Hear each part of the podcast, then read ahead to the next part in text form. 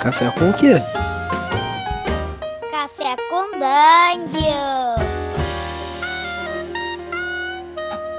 Bom dia, amigos do Regra da Casa. Estamos aqui para mais um Café com Dungeon na sua manhã com muito RPG. Meu nome é Rafael Balbi. Eu estou bebendo um cafezinho com leite aqui no meu copo de chifre de minotauro. E a gente vai falar hoje de Tormenta. E para falar de Tormenta, eu chamei um cara que, pô, tá bem entusiasmado aí com as últimas notícias, com financiamento coletivo de milionário aí da Jambô. Tô chamando o Chess, que tá voltando aí. Fala aí, Chess, bom dia. E aí, gente, bom dia. Tô aqui tomando meu café com canela. Uma canela que cai tal qual uma chuva vermelha sobre o meu café. Perfeito, mas tá, tá muito bom. Chuva vermelha, cara. Isso aí você tá. É referência a tormenta ou tô enganado? É referência a tormenta, evidentemente. A própria tormenta, né? Uhum. E hoje nós vamos falar sobre ela e sobre o financiamento e sobre as coisas que estão acontecendo e tudo mais, não é mais ou menos essa ideia? Exatamente. A gente vai dar uma pincelada geral aí do que é legal nesse cenário. É, eu mesmo, é um cara. Pô, eu tinha contato com Tormenta só pela Dragão Brasil há muito tempo atrás. Eu não acompanhei o, o, os livros que ela que foram sendo lançados. E confesso que quando veio aí a, o hype todo, eu fui, eu fui pego, pô, não de surpresa, porque os caras já têm 20 anos de estrada, mas daquela coisa, eu falei, caralho, eu não lembro de nada de Tormenta. Então o Chess vai ajudar a gente a dar essa pincelada aí. Tá certo. Ó, primeiro eu queria deixar uma coisa clara para os nossos é, queridos ouvintes, que eu gosto muito de Tormenta, mas eu não sou o maior especialista do mundo em Tormenta. É, certamente deve ter gente que. Certamente deve não, certamente tem gente que entende, conhece mais do que eu, que está mais em dia com o cenário. Mas eu gosto bastante e eu acho que dá para ajudar Uh, as pessoas que não conhecem ou que estão na mesma situação de, do Balbi, né? De caramba, o que, que, é esse negócio de Tormenta? Por que, que esse cenário é tão legal? O que, que tem de interessante nele? Conhecer um pouquinho melhor o mundo de Arton.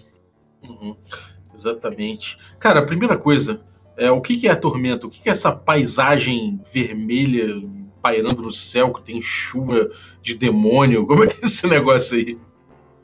Ok, vamos lá. É, a Tormenta, ela, quando, quando o cenário veio, né, um dos seus maiores diferenciais era a ideia da tormenta, a tempestade rubra. E ela inicialmente foi descrita, é, quando ela surgiu, mais ou menos da seguinte maneira ela é uma, uma tempestade que ela começa do nada, não tem avisos, não tem presságios, não tem nada. Começa a chover uma chuva é, é, vermelha, né?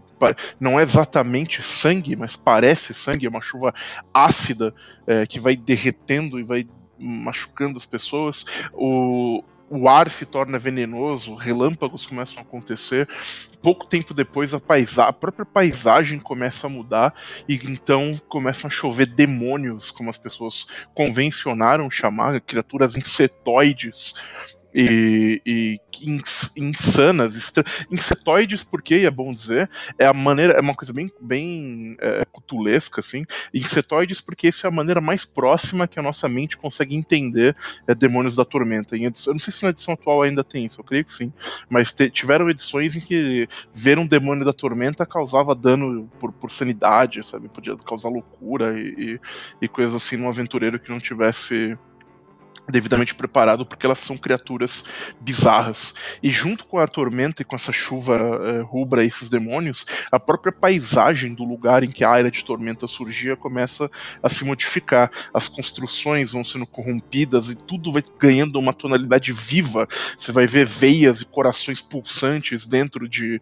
prédios e de casas e moinhos com olhos gigantes observando e essas áreas, uma vez que elas surgiam, elas nunca desapareciam. E a primeira área de tormenta que surgiu foi no reino de Tamurá, o que é mais ou menos equivalente ao reino oriental, sabe? Uma mistura de Japão e China é, fantásticos a primeira área de tormenta que você tem notícia é, surgiu lá e avassalou a ilha completamente, é, pegou os tamuranianos desprevenidos e os poucos sobreviventes que, que, sobraram desse povo, dessa cultura, sobraram porque o imperador de Tamurá, que era um, um, um deus menor, se sacrificou para transportar, para teletransportar um grupo de, de sobreviventes da capital imperial para Valkyria, né, que é a maior cidade do reinado. Uhum. E desde então a Tormenta se apresentou como uma ameaça invencível.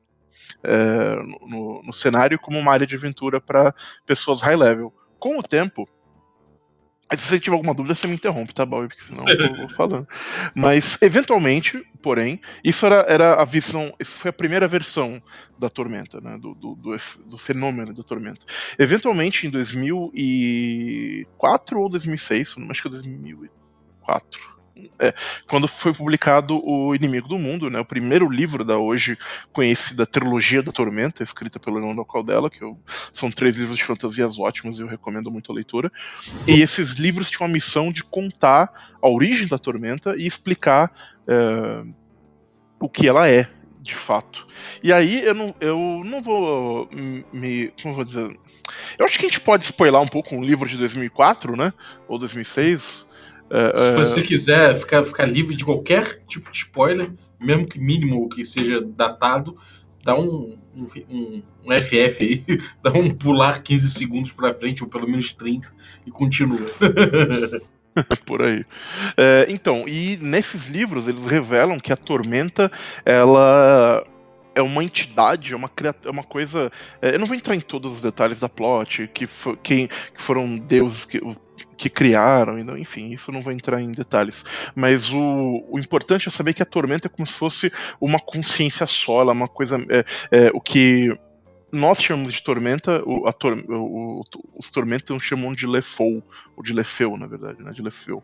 Uhum. É, e Lefeu é tudo. É, no mundo original da tormenta não existe tempo, não existe evolução, não existe mudança, não existe nada que não seja Lefou. Tudo é Lefou. E o Lefou é consciente é, de si só, é uma, como uma grande entidade que em alguns pontos se individualiza, mas se individualiza como é, é, uma coisa só, às vezes tem diversas formas ou diversos membros, por assim dizer. Existem os Lords uhum. da Tormenta, né, que são o mais próximo de antagonistas é, que nós poderíamos personificar, mas eles funcionam como braços e pernas desse organismo maior que é o Lefeu. E o Lefeu quer dominar e consumir Arton e transformar Arton em Lefeu. É, e esse é o grande objetivo final da Tormenta, por assim dizer. Esse é, é o grande plot e é o grande conflito do cenário, então. Esse é um dos grandes plots e grandes conflitos do cenário, talvez o mais é, é, importante, por assim dizer, mas não é de nem de longe o único. Uma coisa que Tormenta se apresentava antigamente, e eu acho que é um bom escritor é que Tormenta é um mundo de problemas, né? Então tem, tem várias ameaças interessantes e plots para os aventureiros se engajarem, mas a mais perigosa com certeza é a Tormenta. Uhum. E dentro desses problemas, é, de acordo com esses problemas todos, você pode então fazer diversos tipos de campanha, presumo, né? Você consegue, é, é, tipo, por exemplo, jogar com uma, uma, diversidade muito grande de personagens. Isso é uma, uma, coisa que o Tormenta é famoso, né? Ele te permite jogar com qualquer tipo de, de, de coisa que você imaginar, ele te dá de certa forma, algumas, algumas saídas, né? E tem Minotauro, Goblin, Lefou, que, é o, que são esses demônios, né? É, o, o, o Lefou, ele é uma raça hum, que ela saiu pela primeira vez, se não me engano, no Tormenta RPG, né? Que é, até então, uh, até dessa gravação deste podcast, a edição mais recente de Tormenta, que vamos mudar em breve. Uh, e ela é uma ideia que são pessoas que nasceram em Arton, mas que foram tocados pelo Lefeu de alguma maneira, e por isso eles têm, eles têm uma certa é, resistência aos efeitos corruptores da Tormenta. Uh, e, porém, eles são execrados porque eles têm uma aparência monstruosa, enfim. Né, essa, talvez eles sejam a melhor esperança do mundo contra a Tormenta, mas eles são renegados pela sua aparência e pelo que eles representam. Uhum. É, e aí, e aí no, no, nos, nos, livros que eles lançaram de suplemento, ao todo você deve ter tipo mais de 30 classes pra você, é, raças para você jogar, né? Ah, tem um monte de, de, de raças e classes. É, eu tenho aqui o Manual das Raças, por exemplo, que traz um monte de coisa. E Bugbear, Centauro, e Pixie. Elfo do, Pixie, Elfo do Mar, Elfo do Céu, e por aí vai. É, ele é bem. Você falou que Tormenta é um mundo em que, em que você pode jogar com uma variedade imensa de personagens, e pode, é verdade. Mas mais do que isso, eu acho que é um mundo que comporta muito bem uma variedade muito grande de tons de jogo e de estilos de campanha. Uhum. É, diferentes. E isso eu acho que fica muito claro quando você vê a, a própria ficção que é produzida para a Tormenta, né? Se você pega, por exemplo, o, o Holy Avenger, né, que é o mangá que popularizou Tormenta para muita gente, para mim, por exemplo, é, lá atrás, nos anos 2000, é uma aventura super clássica, assim, de, de, sabe, heróis contra vilões e uma coisa com uma pegada um pouco anime e tudo mais. Se você pega, o, por exemplo, a trilogia da Tormenta ou a Flecha de Fogo, mais recentemente nos livros do Caldela, pinta uma. Um, eles demonstram, apresentam um, um, mundo de Arton de uma maneira muito mais cruel e muito mais visceral, com batalhas com é, paredes de escudo e aventureiros perdendo pé por causa de infecção e esse tipo de coisa, sabe? Então, é, e o cenário comporta tudo isso de uma maneira bem interessante. É, o mestre consegue adequar bem o tom nos grupos, né? Consegue adequar bem o tom que você quer. Você quer uma campanha de guerra militar com o, na, o reinado resistindo às invasões táuricas, às guerras táuricas, tudo bem, você pode fazer isso. Você quer uma campanha de um, praticamente um grupo de personagens de anime se tornando mais fortes, vencendo o vilão no final, também, também funciona.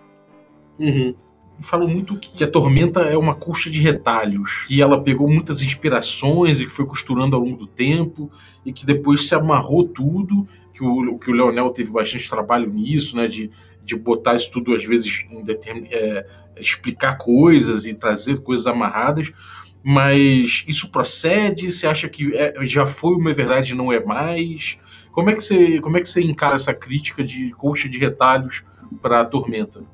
É, eu acho que é uma crítica que foi válida, mas eu não acho que ela seja mais. Eu vou explicar o porquê. É, Tormenta ele nasceu, e como até aqui no outro podcast sobre Tormenta do Regra da Casa, é, os autores falaram né, que ele nasceu como uma união de produtos e de, e de, matérias que eles tinham escrito para a revista Dragão Brasil, com aventuras, NPCs. E, aí eles pegaram aquilo tudo e fizeram um mundo de fantasia. Só que é um mundo de fantasia que existe há 20 anos, e existe há 20 anos, hoje, né? Ele existe há 20 anos, é, com os autores produzindo conteúdo, com gente muito boa produzindo conteúdo, não só de RPG, como ficção é, é, paralela ao RPG, né? Livros, mangás, livro-jogo, tem uma porrada de coisa para Tormenta. E conforme o tempo foi passando, na minha opinião, o Tormenta ele foi ganhando uma, uma identidade cada vez mais é, única. Uma, o Tormenta hoje, eu acho que ele tem uma sua própria identidade. Acho que ele não, não é só um, uma concha de retalhos como eu acredito que ele foi no passado. Mas hoje eu acho que ele tem muita personalidade. Hoje o, o, a gente vai falar disso com certeza, mas ele é um cenário criativo, ele é um cenário inovador em uma série das, de elementos dos quais ele aborda, como as ameaças atuais do cenário, né, como os puristas, por exemplo, é, a maneira como ele trata suas divindades, trata magia, e trata. Enfim, ele com o tempo amadureceu, eu acho, e ganhou uma cara própria. Uhum. É, já que você tocou no assunto de deidade, por exemplo, como é que é, como é, que é a história dos deuses e como é que isso veio evoluindo até aqui? Ok. É, isso é uma coisa que eu acho que é importante falar, né, quando a gente vai falar de um cenário, porque sempre que a gente vai apresentar um cenário é, para alguém, a gente fala, tá, mas o que, que esse cenário tem de legal? O que, que ele tem de interessante, né? Tipo, sei lá, Dark Sun, deserto, todo ferrado, e a magia é difícil e as pessoas batem nos outros com osso. É, por exemplo, de maneira muito simples né, é a coisa. E uma das grandes diferenciais que Tormenta tem é o panteão, né? Os 20 deuses que eles criaram. E eu acho que é um grande diferencial porque. Vamos lá. Primeiro, esses 20 deuses são extremamente carismáticos. Você conhece os deuses de Tormenta. É, muito bem, não só pela apresentação que eles têm nos livros e na representação que eles têm é, no material, tanto de RPG quanto fora, mas eles são entidades carismáticas e muito presentes no mundo, né? Um dos maiores motores é, de, dos, dos, acontecimentos em Arton tendem uh, a ver com os deuses. A própria Tormenta é uma criação dos deuses que deu muito errado. É, então, o, eles são uma força motriz muito forte no cenário. E por, dessa maneira eles são muito desenvolvidos. É, por exemplo, eu posso falar para você é, de, por exemplo, o, eu fazer uma comparação, né, não estou querendo diminuir o outro cenário, mas só para ficar claro. Mas se você pega, por exemplo, lá, Tyr em Forgotten Realms, você sabe que Tyr é o deus da justiça. Você sabe mais ou menos a personalidade de Tyr, mas você não sabe muito mais do que isso. É, em muitos detalhes. Enquanto Calmir, por exemplo, deus da justiça e da ordem em Arton, é, ele é muito mais é, desenvolvido, ele tem sua personalidade. Você conhece o reino no qual ele vive, cada um dos 20 deuses tem o seu reino para onde vão os mortais que o seguem é, quando eles morrem. E esses reinos são locais de aventura que podem ser visitados por aventureiros de nível alto. Tem um livro, é, um suplemento no Reino dos Deuses, que é só para isso. Cada um dos 20 deuses tem o seu sumo sacerdote, que é uma, um NPC interessante carismático, que os jogadores podem interagir é, durante o jogo e que tem seus próprios planos e objetivos. Eles Cada... são temperamentais, assim. E são, eles é são uma coisa mais distante. Não, eles são super próximos e temperamentais, brigando com o outro o tempo todo e aparecendo para falar com o aventureiro. Deuses são muito presentes em, em Arton. Um, e uma outra parte, essa é uma parte mecânica que sempre teve em Tormenta, que eu adoro, é a ideia das obrigações e restrições que cada deus dá. E em vez de só te dar um. Isso sempre teve mecanicamente presente em Tormenta, que era uma coisa assim, ah, não só o deus te dá poderes, mas cada deus te restringe de maneiras muito é, é, interessantes para o roleplay, sabe? Por exemplo, clérigos da deusa da vida, Lena, tem que ter um filho antes de ser clérigo. Você não uhum. pode ser clérigo de Deus da vida se você não tiver um filho. O que por si só, e, e além disso, elas nunca podem é, é, é matar. Eles nunca podem lutar, se eu não me engano. Eu, eu sei que clérigos de Mará, é, é, que é Deus da Paz, são absolutamente pacifistas e nunca podem, não podem nem se defender. Clérigos de Lena nunca podem matar, por exemplo. É, e, e o simples fato de você ter esse tipo de coisa restringindo a maneira como você tem que jogar para um personagem divino, eu acho extremamente interessante, sabe?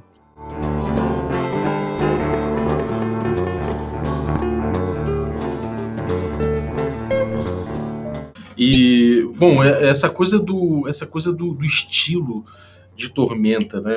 Você, você citou que era uma coisa meio mangá, tinha essa, essa associação muito forte, e muito talvez pela Holy Avenger também, né?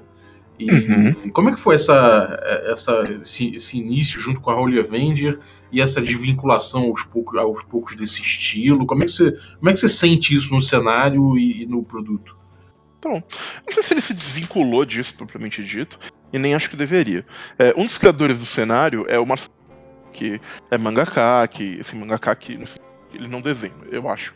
Que ele nunca desenhou um mangá, mas ele escreve é, é, roteiros de mangá, ele gosta muito. É, então, essa estética é muito presente no cenário, sempre foi, desde o começo. O que eu acho que é uma coisa e, e, é bom dizer, bastante única de Tormenta. Eu não conheço outro cenário de fantasia medieval, é, de RPG, é, assim, a não ser que a gente jogue no ocidente aqui, né, nesse D&D-like, que seja que tem essas influências de anime e mangá. Não tem. Uhum. Nenhum dos cenários é, é, americanos tem influência de anime e mangá, porque não é uma coisa da cultura de RPG deles. Enquanto aqui no Brasil, né, como Tormenta é feito por brasileiros, a gente sempre teve uma, uma mistura muito forte entre a galera que gosta de anime e mangá e que gosta de RPG e que e o, a galera otaku que curte, sabe, jogar RPG de Naruto e essas paradas, é, sempre foi uma, uma coisa muito presente no nosso cenário, né? É, tanto que hoje em dia o, o, o, teve épocas aí por muito tempo que o encontro internacional de RPG ressurgiu em evento de anime, por aí vai. Sempre foi uma. Sempre houve essa mescla aqui. E eu acho que Tormenta uhum. se, bene, se, beneficiou muito disso é, desde o começo. Dito isso, é, é, eu acho que é bom colocar que quando se fala que Tormenta, é, eu diria que ele tem uma estética anime, isso ele tem mesmo, é, mas que com o tempo ele adquiriu outras estéticas que também combinam é, com o, o, seu cenário, né? Como eu falei, como comentei anteriormente, os livros do Caldela, que são muito mais pé no chão e muito mais é, pesados é, nesse aspecto. E, bom, não que mangá não, não possa ser pesado, né, por assim dizer. Só que o que, eu, o que eu acho interessante de colocar também é que, embora a estética de Tormenta tenha muito a ver com anime e mangá, a sua estrutura não tem tanto. É, a, mecanicamente falando, ele é muito próximo de um D&D. Você vai se aventurar com um grupo de aventureiros e, e sabe, e, vencer mistérios e, e, e matar monstros, ganhar XP, ganhar loot e, segue a vida, sabe? Então, eu acho que é, essa ideia de que Tormenta é muito mangá, eu não sei se as pessoas às vezes falam isso esperando que, ah, não, meu jogo então vai ser Naruto, eu vou enfrentar um inimigo cada vez mais forte, eu vou ganhar poderzinho, eu vou treinar. Não, não é isso. Seu jogo é D&D, sempre foi, mas a estética tem grandes influências de anime e mangá. É, muito por conta da- das artes mesmo, né, cara? Isso é uma coisa que, que veio, se, veio se acoplando e realmente não tem nada no, no sistema, né, que você que leve você a jogar uma estrutura clássica de um anime ou uma coisa assim. não, né? não, não. Então, realmente é, é uma coisa que você. Acho que até reforça o quanto é importante a cara que você dá pro teu livro, pro teu produto Sim, dentro sim. do RPG, né? É, o, o Tormenta ele tem uma estética muito forte, e, e eu acho que isso é uma coisa interessante. Você vê um, um, um livro de Tormenta, ainda mais agora, né, que eles estão investindo mais nessa parte, com o Império de Jade, por exemplo, recentemente, e você sabe que é um livro de Tormenta, pelo, pelas influências de anime mangá e, e desse tipo de coisa. É verdade, cara. O tipo de. Até a paleta que eles escolhem, não sei o que, que é. Mas às vezes eu olho uma ilustração só pela paleta de cores que eles estão usando, já, já, já me remete tormenta, de, de verdade. Agora, o, o- assim, você falou de vários conflitos, né? Quais são. Fala, fala alguns conflitos legais, assim, que você de, de cabeça já, já pensa que são maneiros de se explorar, que tem coisas interessantes pra jogar. Ok, vamos lá. É, uma- eu vou. Para explicar alguns desses conflitos, eu vou falar um pouco é, da estrutura política, por assim dizer, que eu acho que é importante para vocês entenderem. Tipo, ah, tá, vou jogar Tormenta, mas onde que eu jogo, né? Sabe? Quando você fala, ah, vou jogar Forgotten Realms, as pessoas pensam em Baldur's Gate, pensam em Neverwinter, né? Ah, vou jogar Dark Sun, pensam no deserto. Ah, vou jogar Tormenta. O que, o que, que é, né? E isso é importante para entender os conflitos que eu vou, que eu vou falar. Então, a ideia, mas para quem não conhece, a ideia mais ou menos é que Arton é um, um- o nome do mundo e do continente em que o, o- em geral o jogo se passa. Ele é um continente é, dividido entre uma parte norte e uma parte sul, ligadas por um istmo muito pequeno. É, e esses, essas duas partes, né, o norte e o sul, se organizam de maneiras muito distintas. O reinado, que é o lugar principal no qual se, é, é, eu diria que a maioria das aventuras vão se passar, é uma organização política basicamente no qual existe um hoje uma rainha imperatriz e ela tem diversos reinos vassalos que são fiéis à coroa, mas são bem independentes em sua governança. E é, por muito tempo esse foi a estrutura política de Arton, mas hoje mudou muita coisa. E talvez mude mais antes da nova edição, mas o. Em resumo, e por isso que eu, é, é, esse reinado ele é composto, ele era composto de 28 reinos distintos, e isso é uma coisa que eu acho muito legal em Tormenta também. Cada um desses reinos tem uma característica muito acentuada. Eu acho muito chato quando eu vou jogar um, um- um jogo de fantasia medieval e tipo, ah, tem esse reino que é igual ao outro reino, que é um pouquinho diferente daquele outro reino. Que leve. Eu, já que eu tô indo pra fantasia, eu prefiro uns estereótipos mais fortes, sabe? Como. Por isso eu gosto de Eberron, por exemplo. Tem um reino que tem um exército undead, e no outro reino tem magia pra caramba, e no outro reino, é, sabe, tem uma democracia, enfim, e, e esse tipo de, de coisa eu acho muito legal. E os 28 reinos de Tormenta têm essas características, né? Por exemplo, é, um dos mais famosos, Yuden, que é o, o, o exército como uma nação, por assim dizer, né? Onde todo mundo tem treinamento militar e tem uma cabeça muito militarizada. Ou é, Salistic, que é um reino que não acredita nos deuses e é um reino ateu, e por causa disso é, a magia divina não funciona lá e o- a medicina lá é altamente avançada é, em comparação com outros lugares do reinado, sabe? Então você tem o, o Pondsmania, que é um reino que cruza o limiar entre o mundo das fadas e o mundo real. é, então é, você tem todo aquele se você quiser, toda aquela coisa de cortes féricas e tudo mais, você pode ir pra Pondsmania. Você tem, enfim, é, o Império de Tauron, que é o, o Tapsta, né, que é o Império dos Minotauros, que é basicamente uma Roma.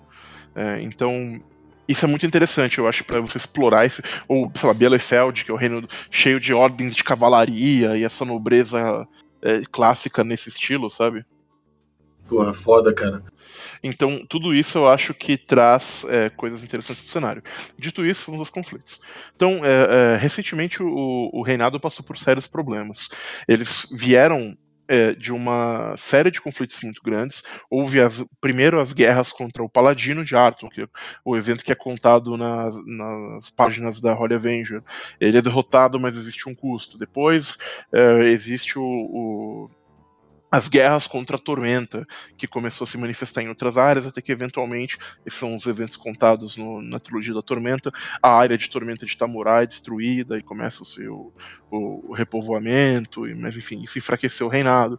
Vendo o reinado enfraquecido, o mestre Arsenal, o sumo sacerdote do deus da guerra e um dos é, é, maiores vilões do cenário, se ergueu para combater o reinado e tentar dominar o mundo, mas aí ele foi impedido por aventureiros, uma campanha foi publicada.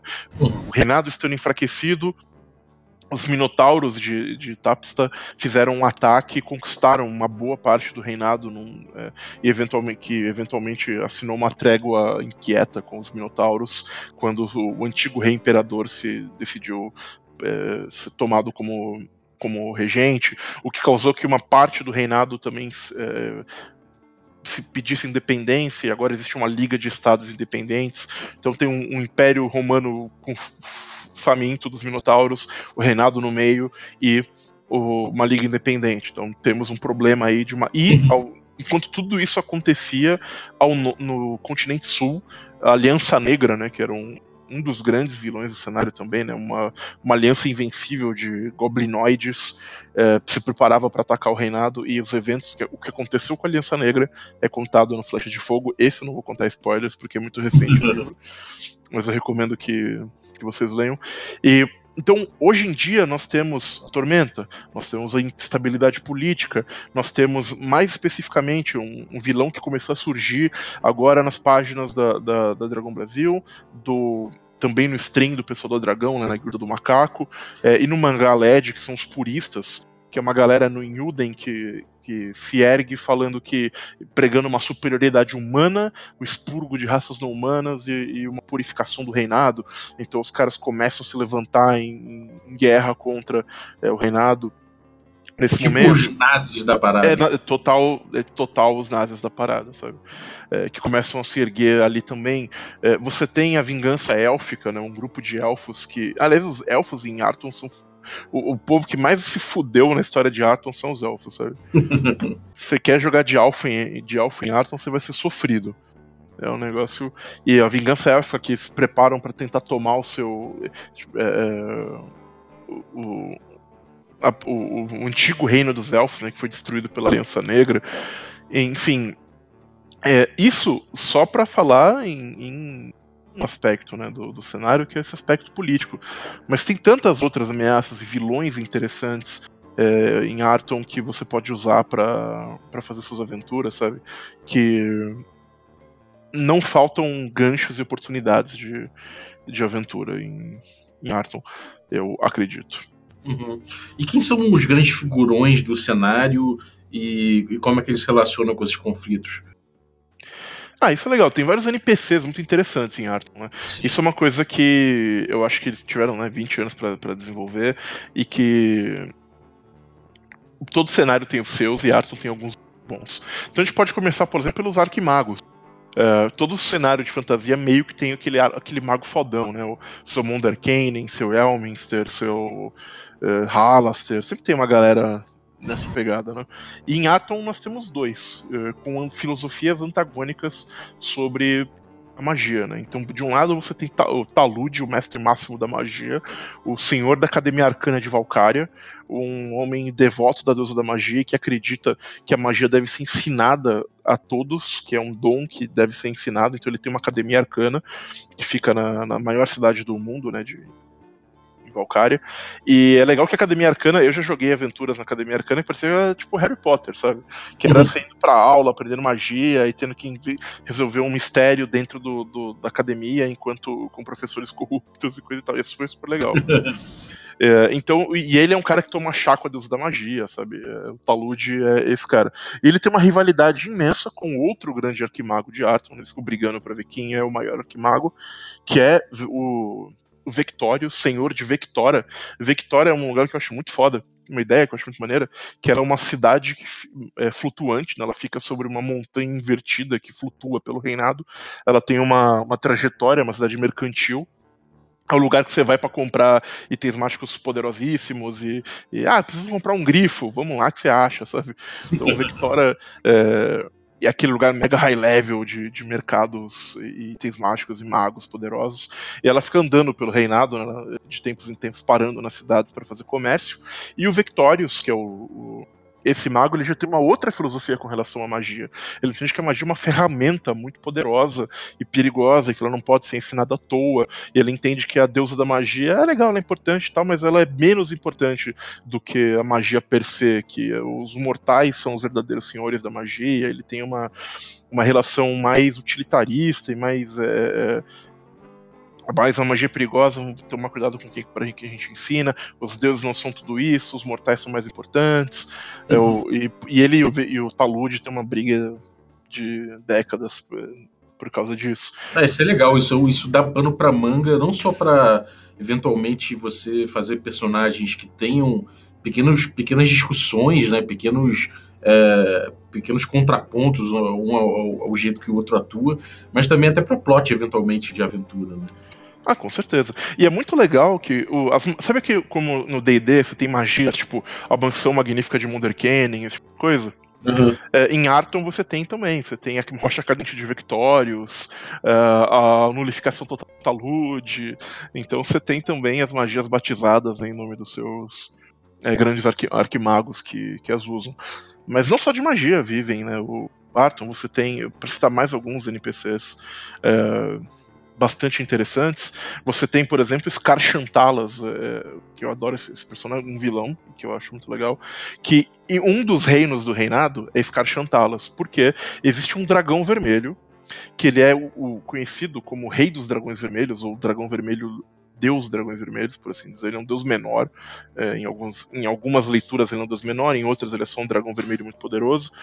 Que tem um reino que ele falou: Ó, eu vou reinar aqui. E quem não quiser que venha reclamar.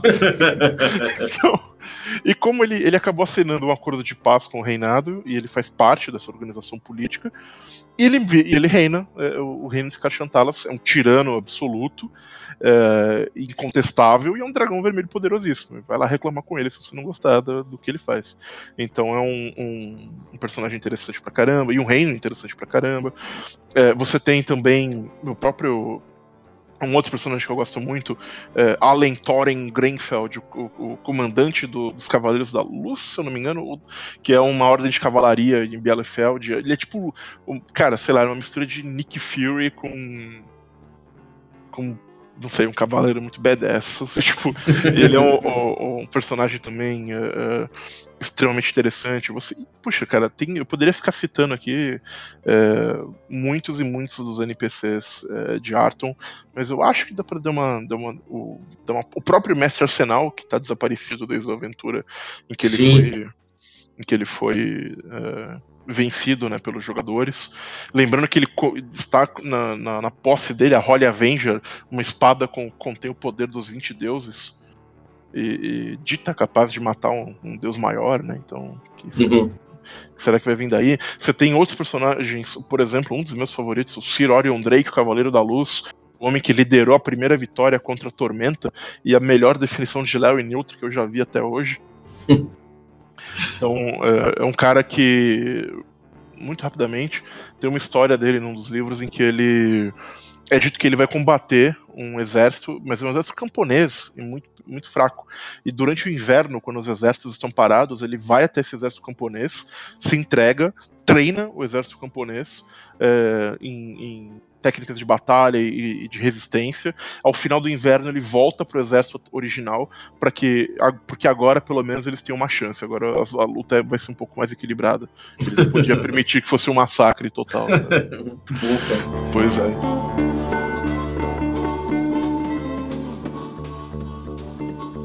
O Tormento, então, cara, você vê que ele, ele chega até o até os 20 anos consolidado, então, né? É até meio, é até meio, sei lá, meio, meio injusto, né? Falar que ah, a Tormenta é, é, é, um, ficou parado esse tempo todo, ficou Não. parado no tempo. Ele, no máximo, ele ficou, ele teve alguns, alguma questão de, de, de sistema, né? Realmente, o, o Trevisan, no, no, episódio que ele gravou aí comigo e o, o Caldela, ele falou que o, o, o como é que é? O, o Salazar, isso. Oh. O Caçaro é, falou que o Caçaro era muito é, conservador. É, resistente a mudar o sistema, né? Mas, por outro lado, eles conseguiram uma coisa que casava muito bem, né? É, ele veio evoluindo com essa coisa de com, com esse cenário rico e o sistema meio que veio acompanhando. O, quais são as suas apostas para mudança desse cenário? Porque eles meio que deram uma esquivada, eles não falaram muito objetivamente o que, que vai ter de mudança. Mas vendo o Império de Jade e as lives dele, já tem, já, já tem algumas indicações do que, que vem por aí, né? Em termos de sistema ou cenário? Sistema. Tá, tem, tem algumas indicações legais, cara. Eu tô muito antenado e pega, tentando pegar tudo que eu consigo nas entrelinhas, sabe? é, desde que o financiamento foi, foi anunciado. Então, eu tenho algumas coisas que eles já anunciaram sobre mudança de sistema que dá para falar. É, e algumas até de mudança de cenário que dá para falar também. Então vamos lá, principais mudanças que vem por aí em termos de sistema. Então vamos lá. Hoje o Tormenta tem um sistema próprio, é, baseado no, no, sistema D20, né, no D&D 3.5 ali, sabe? É, tem uma série de mudanças, mas é um sistema que está indo hoje, acho que vai fazer 8 ou 9 anos de idade já, sabe? É um sistema bem, bem velhinho.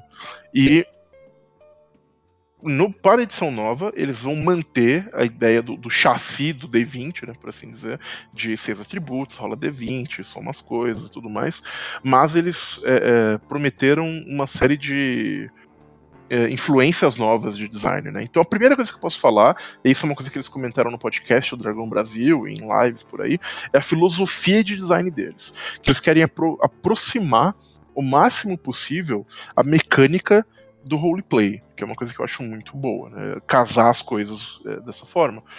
É, o Caldela, ele mencionou, por exemplo, eu acho que não sei se foi aqui, ou se, enfim, mas ele mencionou é, a ideia dos talentos, né? Do, do, que se você podia ter um talento qualquer, com uma descrição qualquer, e ele não significava nada, ele só te dava um bônus ali, uhum. e a descrição não significava nada, e que eles têm como objetivo de design é, aproximar esses elementos é, é do, do jogo, que eu acho bem interessante. De, de, maneira concreta, o que eu posso falar é, eles detalharam um pouco mais o sistema de magias do Tormenta 20, que vai ser bem diferente.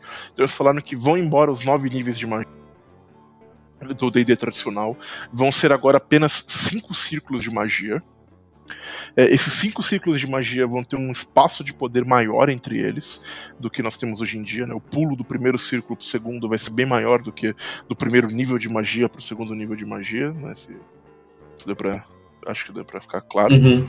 É, é, também falando que essas magias elas vão ser mais versáteis e que vai haver a possibilidade, por exemplo, de um mago gastar muitos recursos para poder fazer uma magia é, com efeitos maiores ou mais poderosos ou mais importantes naquele momento de necessidade que ele precisa de uma fireball super foda, ele vai lá gasta várias paradas para fazer uma fireball super foda. Eles falaram também que é, o sistema, a ideia de memorização de dia vai ser uma coisa que vai ser opcional. É, e por que opcional? Eles pensaram em tirar, só que existe uma, isso eu acho uma coisa muito foda também. Existe uma preocupação muito grande em Tormenta em que o que é descrito nos romances e na ficção reflita também as mecânicas do jogo. Uma coisa que eu adorava nos romances de Forgotten Realms, por exemplo, na época do AD&D e até do D&D 3.5, que foi pro inferno quando veio a quarta edição, e desde então é, nunca mais teve isso nos romances de AD&D, sabe? Uhum. Mas eu gostava, e eu gosto de ver isso em Tormento. Então, como a ideia de memorizar magias é importante em alguns dos livros, eles vão manter. Então eles falaram, por exemplo, que um conjurador, é, quando um mago, por exemplo, quando ele vai ser mago, ele tem que escolher uma fraqueza. E uma das fraquezas possíveis é ele ter que memorizar magia no estilo vanciano. Mas uhum. que haverão outras que, se você não quiser memorizar magia de uma forma vanciana, você não precisa. Eles falaram da ideia dos pontos de magia, que é uma coisa que o Império de Jade já usa, que provavelmente vai mudar de nome, mas que é como um recurso que alimenta uma série de habilidades especiais dos seus personagens, tanto os magos quanto é, é, personagens marciais. O que eu gosto bastante e deixa o personagem marcial mais versátil do que aquela coisa só do ah, eu ataco, eu ataco, que é uma coisa que eu particularmente gosto muito. E que o, o Império de Jade já tem, então eles devem ir é, um pouco por esse lado. Então eles falaram isso das magias, eles falaram do saving throw, da ideia de saving throw que vai mudar, saving throw vai deixar de ser uma coisa à parte, vai se tornar uma perícia que você pode subir e isso vai abrir uma série de possibilidades de balanço e possibilidades para o mestre. É, eles falaram que eles pretendem simplificar o sistema em uma série de elementos. Eles falaram, por exemplo, que o jogo ainda vai ter talentos, só que você poderá criar personagens sem é, usar talentos, que haverá um bônus passivo para isso. Que o objetivo disso é que quando você vai criar um personagem, por exemplo, você não fique, especialmente para pessoal iniciante, sabe? Aquela coisa, ah, vou criar um personagem level 1, qual desses 170 talentos eu vou pegar, sabe? É, se você. Se, é, se a pessoa que está fazendo essa pergunta sou eu, eu tô super empolgado para ver qual dos 180 talentos eu vou pegar, porque eu adoro esse tipo de coisa. Mas tem gente que não suporta, então eles vão ter uma opção, porque sabe, você não pega um talento, mas ganha um bônus lá qualquer, que eles não revelaram ainda qual vai ser. E, é, eles vão introduzir uma mecânica parecida com os backgrounds da quinta edição, porém eles disseram que vai ser um pouco mais robusta, e essa mecânica eles vão detalhar na Dragão Brasil desse mês, prometeram. É, e agora e o playtest está vindo aí, né? Pra gente ter uma noção melhor de uhum. como tudo isso vai é, funcionar. Me parece, porém, do que eu vi até agora, bastante interessante. É, mudanças que tendem, ou pelo menos pretendem, modernizar né, o sistema D20 e trazer é, coisas genuinamente únicas. É, de novo, isso é uma coisa que muito, para muita gente tem o, né, o complexo de, de vira-lata, eu acho que é bom comentar é, Império de Jade, que já é um sistema que, que mudou completamente o sistema de magia do, do D20, é super inovador e, e, e não tem nada parecido no, no, na gringa, sabe? É, uhum. É, esse, esse negócio, tipo, dos cinco círculos de magia e pontos de magia, memorização, ser opcional, não tem nenhum, né, tipo, D20-like na gringa que tem esse, menos que eu conheço, né? Que tenha uma pegada parecida, sabe? Talvez décima terceira era, mas é bem diferente. Então, eles estão sendo super inovadores com algumas das mecânicas propostas. Eu tô muito curioso para ver em detalhes o que vem por aí. É, cara, é... o, o Cassaro, ele, ele, é um cara que. Ele é um game designer que ele foi inovador várias vezes, né? Até o, o 3DT, por, por, mais que muita gente tenha preconceito, ele foi inovador em um monte, um monte, uma série de coisas que mais tarde a gente foi, viu foi. o John Wick trazer, por exemplo. Então, é, realmente eu, eu, acho que vem, vem coisa muito boa e me parece que eles focaram muito também na usabilidade né, do, do sistema. Ah, é, demais. É, isso é uma coisa muito inteligente da parte deles, que é, é buscar uma identidade para eles e não necessariamente seguir né, o, o, que o mercado aponta necessariamente. Então, acho que a gente tem aí surgindo um D&D brasileiro mesmo, né? Um D&D lá, um, a gente pode dizer que esse é o D&D brasileiro, né? Com certeza. É, isso é uma coisa. Hoje eu perguntei, quando, antes como eu gravar esse podcast, eu perguntei para minha esposa, que ela gosta muito de Tormenta, e ela já mestrou é, em Golarion, já em Forgotten Realms, mas ela gosta muito de Tormenta. Eu perguntei para ela, o que, que você gosta em Tormenta, né, se você tivesse que me descrever rapidamente. Ela parou para pensar um pouco, ela disse: Eu não sei, eu tenho uma familiaridade com Tormenta que eu não tenho com outros cenários. Eu não sei se é porque é um negócio feito por brasileiros e para brasileiros, mas a, a, a linguagem de Tormenta fala comigo mais próximo do que a linguagem de, de Forgotten Realms. Forgotten Realms parece uma coisa estranha e distante, e Tormenta parece é, acessível e próximo, sabe? Uhum. É, e eu acho que, de fato, tem alguma coisa aí.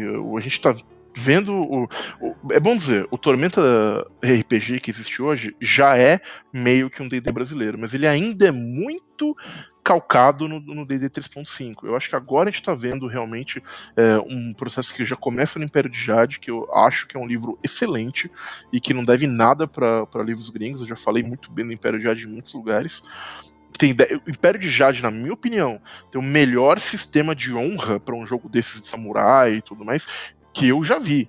Eu acho melhor do que Legend of Five Rings, eu acho melhor do que Blood and Honor, eu acho melhor do que qualquer coisa que eu tenha visto nesse sistema. Isso, e eu não faço esse, esse, elogio de forma vazia. É muito bom mesmo o sistema de honra deles. Então uhum. você vê que a galera da Dragão amadureceu muito como game designer nesses 20 anos. E não só o Cassaro, mas é, é, principalmente o Cassaro, mas também o, o Guilherme Deisvalde, que é um cara que mais mexe com regra, com mecânica dentro do time dele, sabe? Ah, eu achei que fosse mais o Caçaro. É, o Caçaro mexe bastante e, e, até onde me consta, claro, eu tô falando isso de orelha que eu escuto por aí, né? Mas o, o, o Svaldi, ele é o cara que, e, é, por exemplo, escreve as, as, as, colunas de regra na Dragon Brasil, é um cara que publica classe nova. Todo mundo ali faz coisas, tipo, eu sei que o Caldela faz classe de prestígio, por aí vai. Uhum. Mas o, o Svaldi é, um é, o cara mais da, da matemática, assim, sabe? Do, do number crunching da parada. Ah, legal. Então, pois é.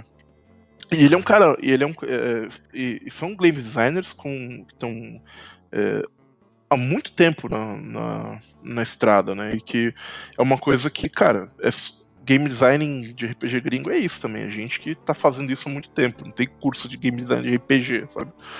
Então, sim. É, eu acho que sim, a gente tá vendo o, o não sei se o nascimento, mas o, o nem o renascimento, mas talvez a consolidação Sim. dessa ideia de um D&D brasileiro, do, do, do nosso é, RPG clássico de fantasia medieval, sabe? É, sem dúvida, cara. E, bom, então não é à toa que a gente vê aí esse sucesso comercial. É, mas verdade. É, é uma prova do quanto os caras conquistaram nessa né, essa, esse mercado para eles. Uhum. É, Maravilha, cara. Pô, acho que a gente dá uma pincelada foda aí no, no Tormenta, mais profunda do que a gente conseguiu no, no episódio lá com, com, com o Trevisan e com, com o Caldela, até porque eles falaram muito do, da, da, de, da história, da parte de mercado, enfim, de outras questões. Então, acho que para você que não conhece, não conhecia Tormenta bem a fundo, acho que já tem pelo menos uma pincelada aqui que indica muita coisa. Para terminar o que, que é o, o que, que é o one one para você? O cara que quer pegar a tormenta, o que, que ele compra? Para correr Poxa. atrás antes do financiamento. Poxa, é complicado. Eu não vou falar para você pegar a edição velha, porque ela vai, né, sair do mercado agora. então, eu acho que não compensa você. Embora eles falaram que os livros antigos vão ser é, em algum grau compatíveis e, e, que você não vai precisar jogar essa coleção antiga fora e tudo mais, é uma edição nova tá para sair agora nesse ano, né? Então eu não vou falar pra você gastar dinheiro comprando o core book anterior. Então, o que eu recomendo é, são a parte literária do Tormenta, né? O, o basicamente o Holy Avenger, que, uh, que é maravilhoso, uma história fantástica, eu recomendo muito. A trilogia da Tormenta, os contos, da, as crônicas da Tormenta, né, volume 1 e 2, o Joia da Alma, da, da Karen Soarelli, e, e o Flecha de Fogo, que é o, o, mais recente. Se você tiver que escolher um, leia o Flecha de Fogo, porque o Flecha de Fogo faz mudanças cataclísmicas no mundo de Arton e que vão ser incorporadas e utilizadas no, na nova. É, no novo cenário. Eles também disseram que ainda esse ano haverão lançamentos dentro de Tormenta e que esses lançamentos serão importantes para a lore do cenário e que serão incorporadas já no Tormenta 20. É, então fiquem de olho com o que eles vão lançar. Mas eu diria que é isso, essa parte. É, essa parte. Um, como eu vou dizer, essa parte literária é um bom lugar para começar, ela apresenta muito bem o mundo. E se você quiser jogar Tormenta até lançamento, eu acho é uma boa opção o Tormenta Alpha, que é para 3D e T. Que você consegue uhum. pelo menos ter um gostinho da coisa sem precisar investir num livrão imenso que vai ser logo substituído pelo, pelo Tormenta 20, né? Então, é por onde eu, eu começaria. Mas, Balbi, eu tenho uma, duas, na verdade, perguntas para você. Não, não vou deixá-lo fora da Berlina neste momento, antes de ir embora. E a primeira parada é você agora, de tudo que você ouviu, o que, que você achou mais interessante em Tormenta que você não conhecia? É, ou se teve algo que te pegou meio de surpresa? Caramba, não, não imaginava que isso seria assim. Cara, a primeira coisa é eu perceber que realmente é um. Ele, ele, tá, ele tá consolidado, sabe? De que. De que eles têm muita ideia, não, não, é, não é marketing puro, sabe? Teve uma, uhum. um marketing muito forte, mas que o produto tem muita consistência mesmo, sabe?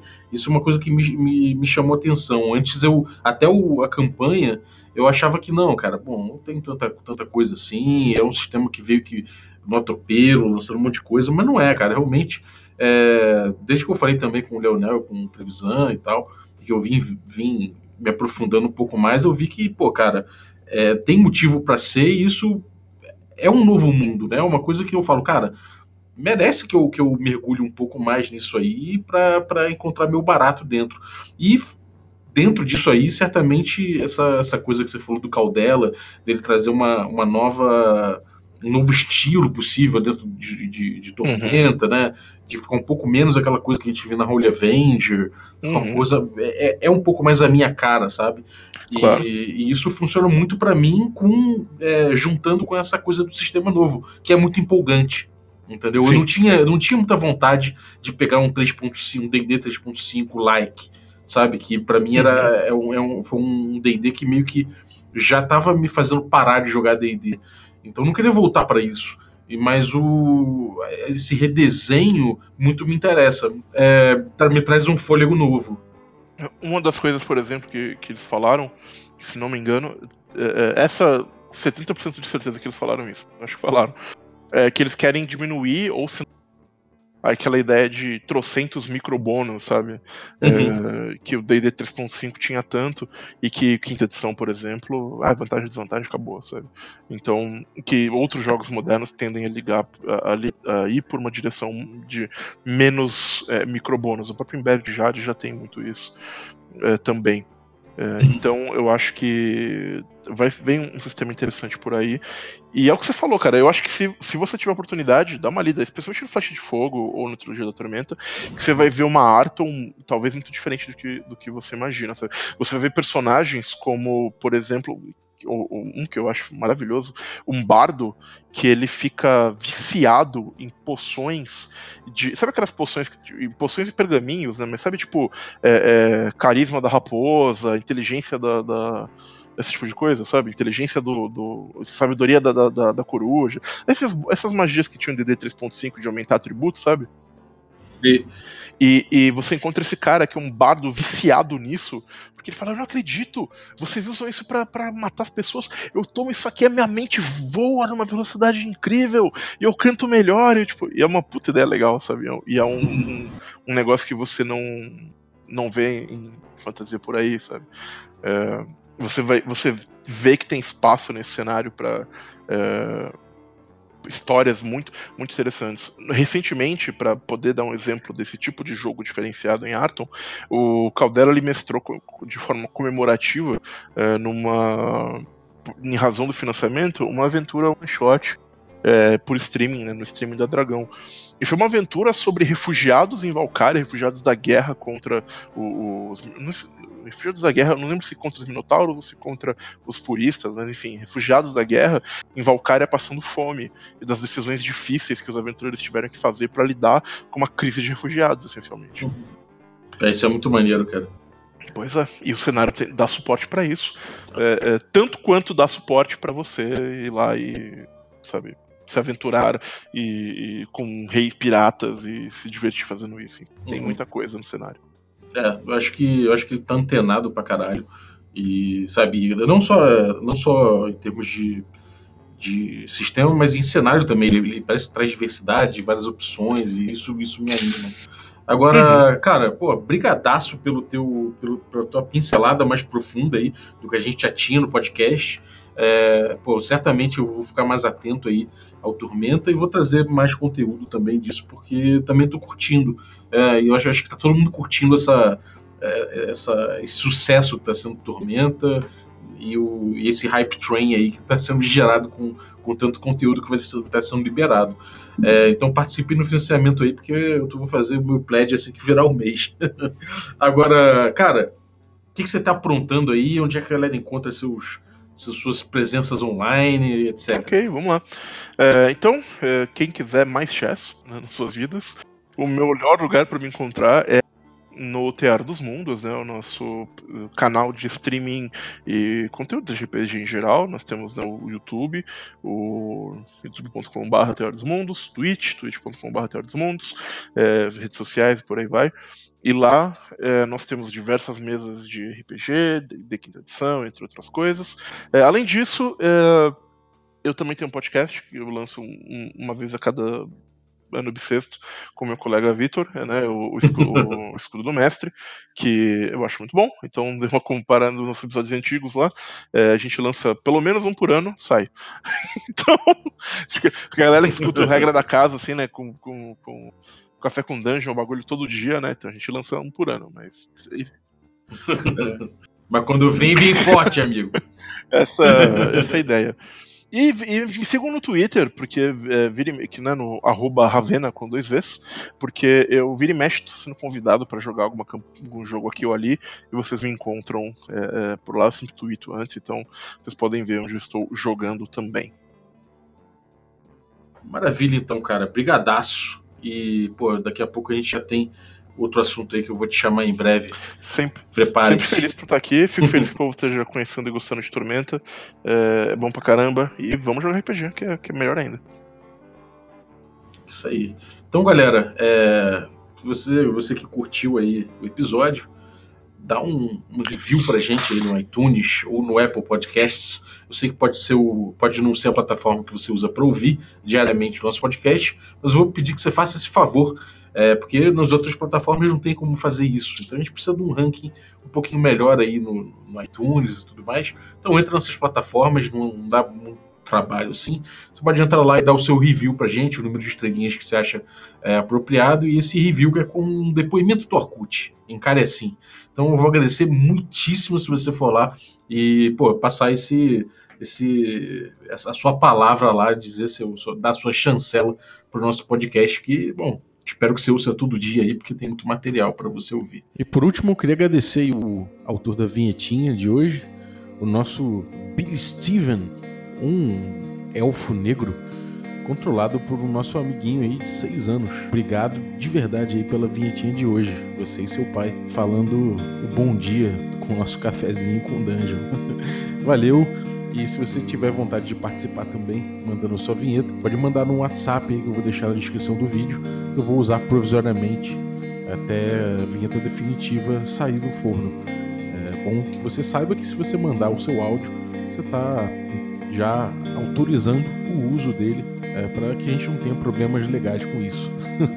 então, muito obrigado e até a próxima. Até.